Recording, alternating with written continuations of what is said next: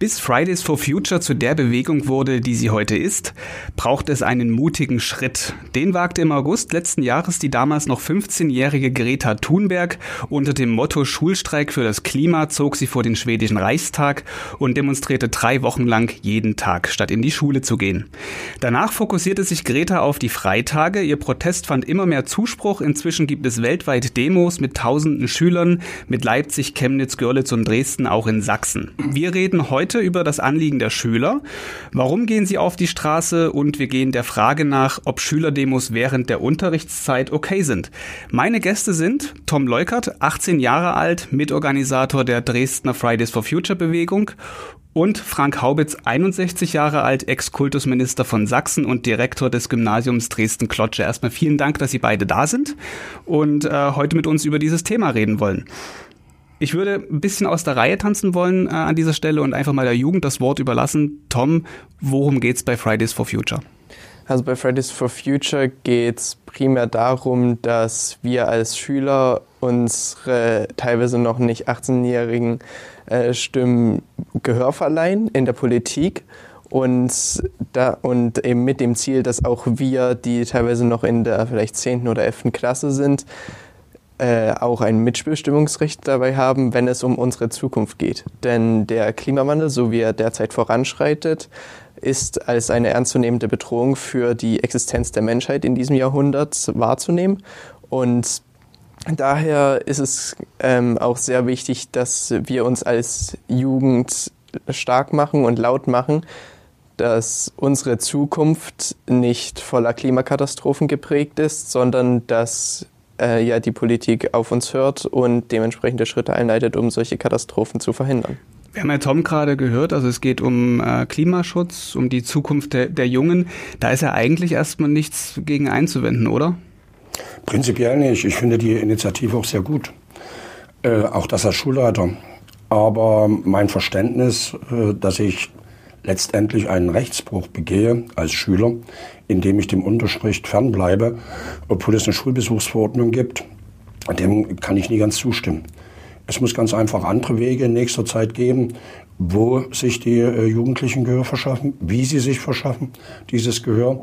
Denn ich äh, kann es ganz einfach nicht nachvollziehen, dass Schüler vielleicht mal sechs Freitage weg sind und aus Versehen dort sechs Mathestunden verpassen, das ist ganz einfach zu viel. Da tut sich der Schüler auch nichts Gutes.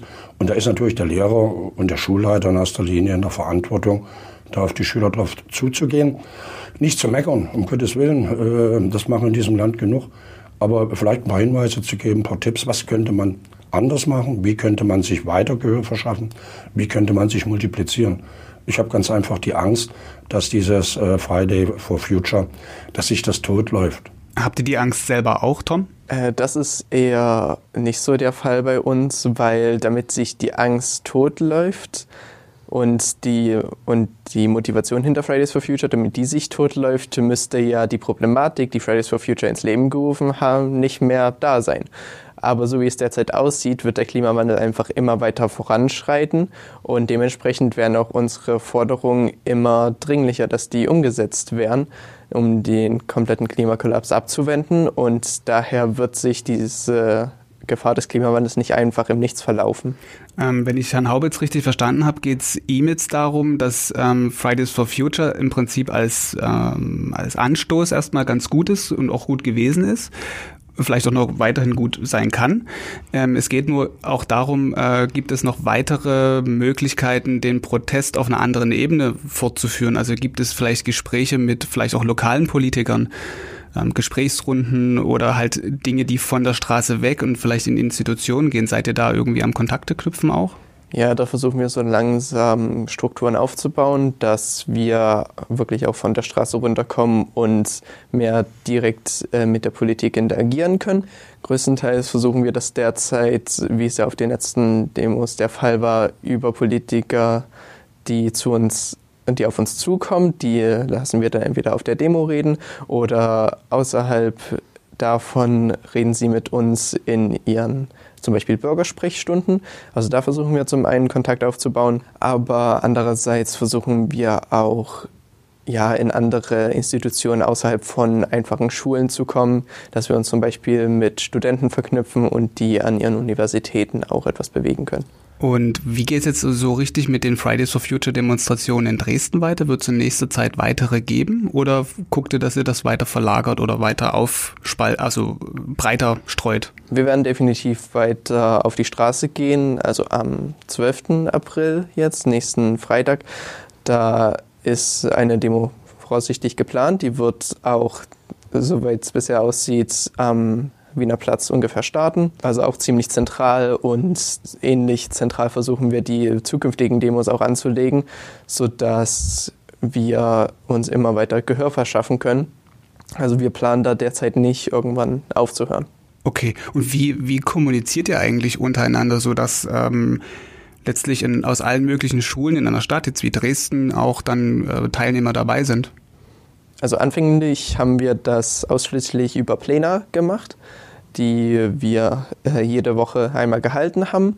Und da sind dann immer vielleicht so 10, manchmal sogar 20 Leute dazugekommen. Wir haben alles besprochen und geplant. Mit der Zeit haben sich aber unsere Strukturen immer weiter rauskristallisiert, wer welche Aufgabe hat.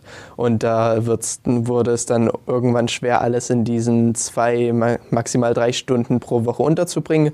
Und deswegen machen wir jetzt auch vieles über Telefonkonferenzen, weil da haben auch viele das Problem der Anreise nicht, dass manche nur für zwei Stunden insgesamt anderthalb Stunden Fahrtweg auf sich aufnehmen müssen.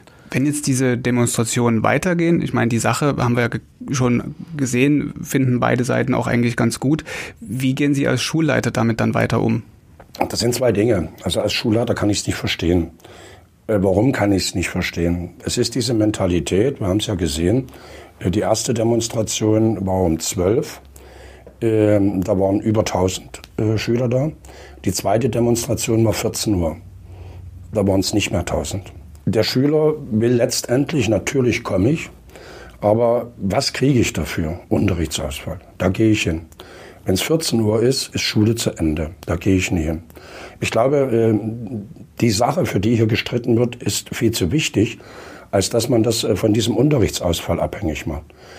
Die Schule ist gesetzt für Freitag. Wenn die Eltern das Kind entschuldigen, weil es dorthin geht, ist das Sache der Eltern. Sie akzeptieren den Unterrichtsausfall. Die Demos müssen weitergehen. Eine Idee wäre, dass man das alternieren lässt. Man sagt, nächste Woche Freitag, übernächste Woche Donnerstag, dann Mittwoch, dann äh, Dienstag. Das wäre schon eine erste Lösung, ein Lösungsansatz, sodass nicht immer der gleiche Unterricht ausfällt. Dann kämen vielleicht auch noch mehr Schüler. Äh, eine andere Sache, ich war lange genug Verbandschef und habe Demos organisiert. Demos sind richtig, es muss eine Masse da sein, wo die Politiker sehen, da sind viele Menschen, die einer Meinung sind und wir müssen uns dieser Meinung widmen. Aber konkrete Taten sind viel durchschlagskräftiger. Äh, eine Idee von mir, ich gehe freitags immer einkaufen, für zwei Personen. Wenn ich dann äh, den ganzen Einkauf ausgepackt habe, schleppe ich eine ganze große Tasche mit Verpackungsmüll wieder nach unten. Das wäre vielleicht mal eine Initiative, dass die Schüler sagen, wir gehen mal mit unseren Eltern gemeinsam einkaufen, wir nehmen mal den Verpackungsmüll, packen den in Kartons und schicken den nach Berlin oder nach Dresden zum Landtag, um ganz einfach zu zeigen, das ist Plastik. Das ist nicht gut für unsere Umwelt. Da lässt sich was verändern, da muss sich was verändern. Was Konkretes wäre, dass man sich auf eine Autobahnbrücke stellt und einfach mal äh, die Lastkraftwagen zählt, die, die täglich äh, von Polen und von Tschechien hier nach Deutschland kommen. Das ist Transport, das ist Umweltabgase, äh, das ist nicht gesund. Also mir fehlen jetzt der nächste Schritt. Man muss sich multiplizieren. Man könnte die Eltern mit ins Boot nehmen, man könnte die Lehrer mit ins Boot nehmen. Man könnte es einfach mal am Sonnabendvormittag mit einer Demo versuchen wo alle kommen und ich bin festen Würden Sie sich in eine Demonstration mit einreihen zum Beispiel, wenn Natürlich, die samstags ich habe das meinen Schülern gesagt. Ich habe meinen Schülern gesagt, wenn das Freitagnachmittag oder äh, Sonnabendvormittag macht, bin ich sofort dabei. Aber nicht, wenn ich eine Pflicht habe. Also man, es ist ja so vergleichbar. Äh, wir haben eine, eine äh, Verkehrsordnung und die sagt aus, ich habe 50 zu fahren in der Stadt. Nur hatte ich heute den Termin hier, ich war ein bisschen knapp dran. Ich bin trotzdem 50 gefahren und kann hier einfach 70 fahren, weil mir dieser Termin wichtig ist. Und ich kann hier einfach Unterricht ausfallen lassen, äh, weil mir das wichtig ist. Wenn mir etwas wichtig ist, dann mache ich das in meiner Freizeit. So habe ich das jahrelang gemacht. Nun gibt es ja auch ein Gegenargument, was man hier bringen könnte. Wenn jetzt ein Arbeitnehmer beispielsweise für seine Rechte eintreten und streiken möchte, dann tut er das ja meistens auch während der Arbeitszeit. Der das hat aber eine Gewerkschaft hinten dran wahrscheinlich. Das sind ne? Äpfel und Birnen. Okay. Also das sind Äpfel und Birnen. Er hat das Recht. Er verstößt gegen nichts. Aber äh, der Arbeitnehmer kann nicht sagen, wir streiken jetzt mal jeden Freitag. Aber das ist ja letztlich der Ansatz, wenn ich die Schüler jetzt richtig verstehe. Sie wollen ja auch ähm, mehr Mitspracherecht gewinnen durch das Aufmerksammachen jetzt mit diesen Demonstrationen. Oder das, hat man, das hat man doch, aber das haben sie doch erreicht. Also äh, für die Mädchen, ich hab, bin nur lange genug in, in dieser Mädchenwelt äh, mit dabei gewesen. Für die Mädchen ist das Ganze noch vier Wochen interessant, maximal. Und äh, wenn die Jugendlichen jetzt nie verpassen, den Sprung äh, in die nächste Qualität, sich zu multiplizieren, irgendwelche äh, die Schulhäuser mit, mit Transparenten äh, zu gestalten. Äh, da gibt es tausende von Möglichkeiten, wie man äh, wieder Aufsehen erregen kann, wie man wieder das Interesse weckt. Aber mit ein und derselben Maßnahme, das weiß ich, weckt man nicht jahrelang das Interesse. Tom, du hattest gerade eben ein Fingerzeichen gegeben, während ähm, Herr Haubitz sprach. Äh, dir ging es wahrscheinlich so um diesen Punkt, äh, wo du was einwerfen möchtest, was ihr schon tut, ohnehin. Ja, also Sie haben sehr viele Punkte angesprochen äh, und zum Beispiel was die gesamte ähm, Müllproduktion in unserer Gesellschaft angeht, da planen wir in der Tat äh, etwas zu tun. Äh, es wird jetzt noch debattiert, wann genau wir das machen, aber in den nächsten zwei, drei Wochen planen wir so eine Art Müllsammelaktion zu machen, um aufzuzeigen, wie viel Müll wir denn eigentlich einfach so produzieren, ohne es gar nicht mitzubekommen. Also wir demonstrieren ja erst seit etwa drei Monaten und wir mussten erstmal in Fahrt kommen, um die gesamten Strukturen aufzubauen. Aber wir sind auch dabei zu planen, Aktionen außerhalb der Demonstration ja, ins Leben zu rufen. Okay. Und das hatten Sie ganz am Anfang gerade eben gesagt an, ihre, ähm, an Ihrem Monolog quasi. Ähm, da haben Sie gesagt, zu der ersten Demo kamen 1000 Leute. Meinen Sie damit die am 18.01. hier in Dresden, die wir hatten? Nein, die vorhergehende. Also die vorhergehende, vor der die letzten Freitag war, war ja 14 Tage vorher eine. Und äh, da waren 1000, 1500. Ja, die am, die am 15.03. da waren in Dresden waren etwa 5000 Leute hier. Aber das war primär, weil wir ähm, ja dazu weil wir sehr stark dazu aufgerufen haben und weil das international ein Aktionstag von Fridays for Future war. Da waren in Deutschland insgesamt 300.000 Schüler auf den Straßen, in Australien 150.000. Also das waren Dimensionen, die waren so regulär eigentlich nicht. In den drei anderen Streiks, die wir hier in Dresden hatten, da hatten wir jeweils 350, 300 und 500 Leute. Also jetzt zu regulären Demonstrationen, da müssen wir nicht in die Tausenderbereiche gehen. Und ja, zudem wollte ich auch noch sagen, dass viele Leute nicht zu den Demonstrationen gehen, eben weil sie nicht in die Schule gehen können deswegen, sondern obwohl sie äh, dadurch von der Schule fernbleiben. Also ich kann Ihnen versichern, wir haben viele ungefähr in meinem Alter, die äh, dieses oder nächstes Jahr ihr Abitur machen oder vielleicht ihr Abitur schon seit ein, zwei Jahren in der Tasche haben. Und viele haben da diese, ähm, diesen Rückblick auf ihre Schulzeit, dass sie sich sagen, es ist verdammt wichtig, in die Schule zu gehen. Und dementsprechend arbeiten auch viele den verpassten Unterrichtsstoff nach, wenn sie zu Fridays for Future gehen. Aber es geht halt darum, dass individuell ist ein Abschluss halt wichtig. Darum geht man ja auch in die Schule.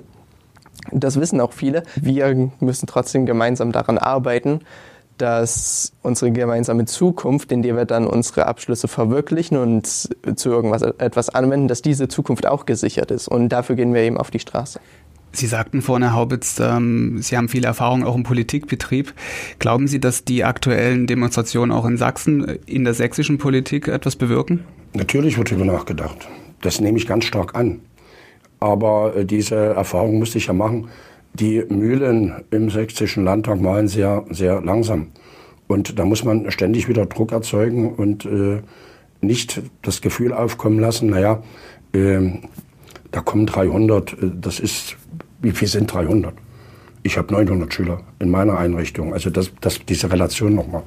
Also je mehr Je mehr Menschen auf die Straße gehen, ob es Schüler sind, ob es Eltern sind, ob es Lehrer sind, das ist in, in dieser äh, Sache äh, ganz uninteressant. Und wenn man sagt, der alte Haubitz mit seinen 61, was will der noch hier? Natürlich, der alte Haubitz hat Kinder und Enkelkinder. Und für die geht er auf die Straße, dass die noch eine lebenswerte Zukunft hier in diesem Land haben. Und deshalb kann ich immer wieder nur anmahnen. Ich finde das ganz toll, dass solche Aktionen geplant sind, dass man sich Gedanken macht, wie, ja, wie kann man noch mal ein bisschen Aufsehen erregen? Wie kann man den Politikern noch mal zeigen, was hier an Müll erzeugt wird? Ähm, den wir, das ist richtig, gar nicht mehr bewusst wahrnehmen. Ich nehme ihn nur freitags bewusst wahr, wenn ich ihn dann in die gelbe Tonne schaffe. Aber äh, den äh, Politikern zeigen, da lässt sich noch etwas verändern. Den Politikern zeigen, da denke ich an 89. 89 war es erst die Jugend, die auf die Straße gegangen ist. Da bin ich gegangen, war damals noch ein bisschen jünger, so um die 30. Dann ist mein Vater mitgekommen, die nächste Generation. Und zum Schluss war mein Großvater mit dabei. Das heißt also, äh, das hat etwas bewirkt. Viele Menschen haben etwas bewirkt. Und das kann ich euch nur raten. Äh, sucht euch Verbündete, nicht nur in der Partei. Nehmt Verbände mit ins Boot, nehmt die Eltern mit ins Boot oder in die Pflicht. Kommt mit. Es ist meine Zukunft und ihr müsst dafür einstehen. Und nehmt auch die Lehrer in die Pflicht. Da kommen bestimmt viele auch am Sonnabend mit. Wäre jetzt auch meine nächste Frage gewesen. Lehrer in die Pflicht nehmen. Inwiefern kann man jetzt aus dieser Schülerbewegung auch eine Schulbewegung vielleicht machen? Eine Schulbewegung daraus zu machen, ist relativ unkompliziert. Ich habe das auch meinen Schülern gesagt, macht euch Gedanken, was wir hier machen können. Wir sind in Klotsche, wir sind an der Karl-Marx-Straße, wir haben da viel Zaun. Den Zaun kann man gestalten. Da macht man selber als Schule aufmerksam. Äh, man kann solche Projekte, äh, wir packen mal alles in, in Bananenkartons und schicken mal den ganzen Verpackungsmüll äh, an den Umweltminister. Der wird sich aber riesig drüber freuen. Man kann dafür sorgen, dass die Klassensprecher mit der Klasse äh, das erörtern. Und äh, da ist ja der Klassenleiter automatisch irgendwo mit dem Boot. Er muss sich positionieren. Und ich glaube, die meisten Lehrer werden keine Ausrede finden, wenn die Schüler sagen, da ist am Sonntag früh eine Demo, wir müssen da um neun auf dem Altmarkt sein. Äh, kommen Sie mit. Also da werden die wenigstens eine, wenigsten Lehrer eine Ausrede haben, sondern da werden sie mitgehen ähm, und werden sich auch dafür engagieren. Wäre das eine, eine Aktion wert, sowas zu überlegen? Oder? Ja, prinzipiell wäre es schon eine gute Aktion, so viele Menschen wie möglich mit ins Boot zu holen, auch Lehrer und Eltern, alles Mögliche. Nur das Problem ist, es können beliebig viele Leute auf die Straße gehen. Wenn es nicht zu einer Zeit geschieht, wo das eine Auswirkung hat, dann wird sich nichts ändern. Denn Sie müssen sich ja vorstellen, Sie als Politiker oder Arbeitgeber, wenn es jetzt zum Beispiel um Lohnstreiks geht, Ihnen ist es ja egal, was Ihre Angestellten bzw. Ihre Bevölkerung macht, außerhalb der Zeit, wenn es für Sie relevant ist. Und daher ist es eigentlich eine gute Idee, versuchen viele Menschen zu erreichen. Aber zu der Zeit, wenn eben wirklich alle Menschen irgendwie wahrscheinlich Zeit hätten, nämlich am Wochenende. Das ist das Wochenende für einen Grund, nämlich dass man da nicht arbeiten kann oder, oder nicht, die meisten nicht arbeiten gehen, beziehungsweise niemand in die Schule geht. Dadurch ist es denen egal, dadurch ist es denen, die die Entscheidungsgewalt darüber haben, egal was darüber passiert, denn sie sind dann, denn die Demonstranten sind dann zu dieser Zeit nicht in den Institutionen, in denen sie eigentlich sein müssen. Sie sind in ihrer Freizeit und in der Freizeit kann jeder machen, was er will. Deswegen ist es immer noch wichtig, am Freitag demonstrieren zu gehen, denn ansonsten würde niemand auf uns hören also die, genau dieser Punkt, an dem wir uns gerade befinden, äh, ist auch der Punkt, der sehr stark bei uns auf der Facebook-Seite auch äh, diskutiert wurde. Gerade dieser Aspekt mit, ähm, warum macht man das nicht in der Freizeit? Ich denke, das hast du gut erklärt an der Stelle einmal, was euer Anliegen ist. Ähm, nichtsdestotrotz finde ich es ganz spannend, dass auch ähm, von einem Schulleiter, also von der Ebene, die sich eher so dafür einsetzt, dass die Schulpflicht auch durchgesetzt wird an einer Stelle, die, das Angebot eigentlich da ist, auch da mitzuwirken. Also ich glaube, dass man, was das Anliegen angeht, da nicht so weit auseinander ist. Es sich jetzt hier nur um die Methodik eigentlich so ein bisschen dreht. Ist richtig. Also, ich kann das nicht nachvollziehen. Wenn ich das jetzt richtig rausgehört habe, will man mir als Arbeitgeber wehtun und geht demonstrieren. Also mir tut niemand weh, wenn man nicht zum Unterricht kommt. Das, das muss ich einfach mal sagen. Man tut sich selber weh, wenn man nicht zum Unterricht kommt. Und äh, das Argument, äh, dass die Leute dann, die Politiker nur auf euch hören, wenn ihr mit 300 Leuten am Freitag früh oder um 10, um 12, um 11 irgendwo rumsteht und äh, da ein paar Reden haltet, das wage ich zu bezweifeln. Und äh, ich glaube, wenn auf dem Altmarkt mal an einem Sonnabend äh, fünf, sechs oder 7.000 Leute da sind, Eltern, von mir aus Großeltern, Schüler, Geschwisterkinder, die ganze Familie, die Lehrer, das, das bewirkt was. Da sieht man, oh, es sind mehr als 300, die hier äh, für den Klimaschutz einsteigen. Diese, diese 5000, das muss man immer noch mal sagen, ihr seid für die Politiker letztendlich uninteressant. Weil ihr seid keine Wähler. Aber äh, die Eltern sind interessant. Aber ist das nicht auch ein Anliegen von euch, dass ihr sagt, Wahlrecht ab 16, wenn ich das richtig in Erinnerung habe? Ja, also das ist nicht einer der Punkte, die wir wirklich aktiv oft ansprechen, aber implizit ist es oft der Fall, dass wir mehr Mitbestimmungsrecht in der Politik für uns jüngere Menschen fordern. Denn zum einen gibt es das Problem des demografischen Wandels. Die Gesellschaft wird immer älter und daher haben ältere Menschen einen relativ gesehen immer größeren Entscheidungsgrad über politische Entscheidungen.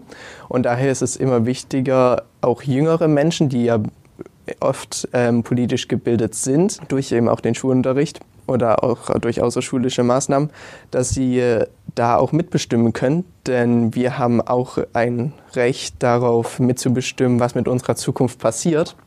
Denn so hart es auch klingt, aber die meisten Politiker, die derzeit äh, den Klimawandel befeuern, die werden die größten Auswirkungen wahrscheinlich nicht mehr miterleben. Das ist halt die Realität, in der wir leben und meine Generation, die wird das alles ausbaden müssen.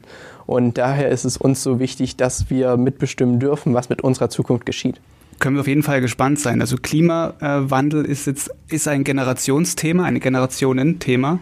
Und äh, ich bin sehr gespannt, wie sich das jetzt hier auch in Dresden weiterentwickelt. Ähm, eine Frage noch an dich, Tom. Was hat sich eigentlich für dich verändert, seitdem du bei Fridays for Future mit organisiert bist? Ich habe mehr in meiner Freizeit zu tun.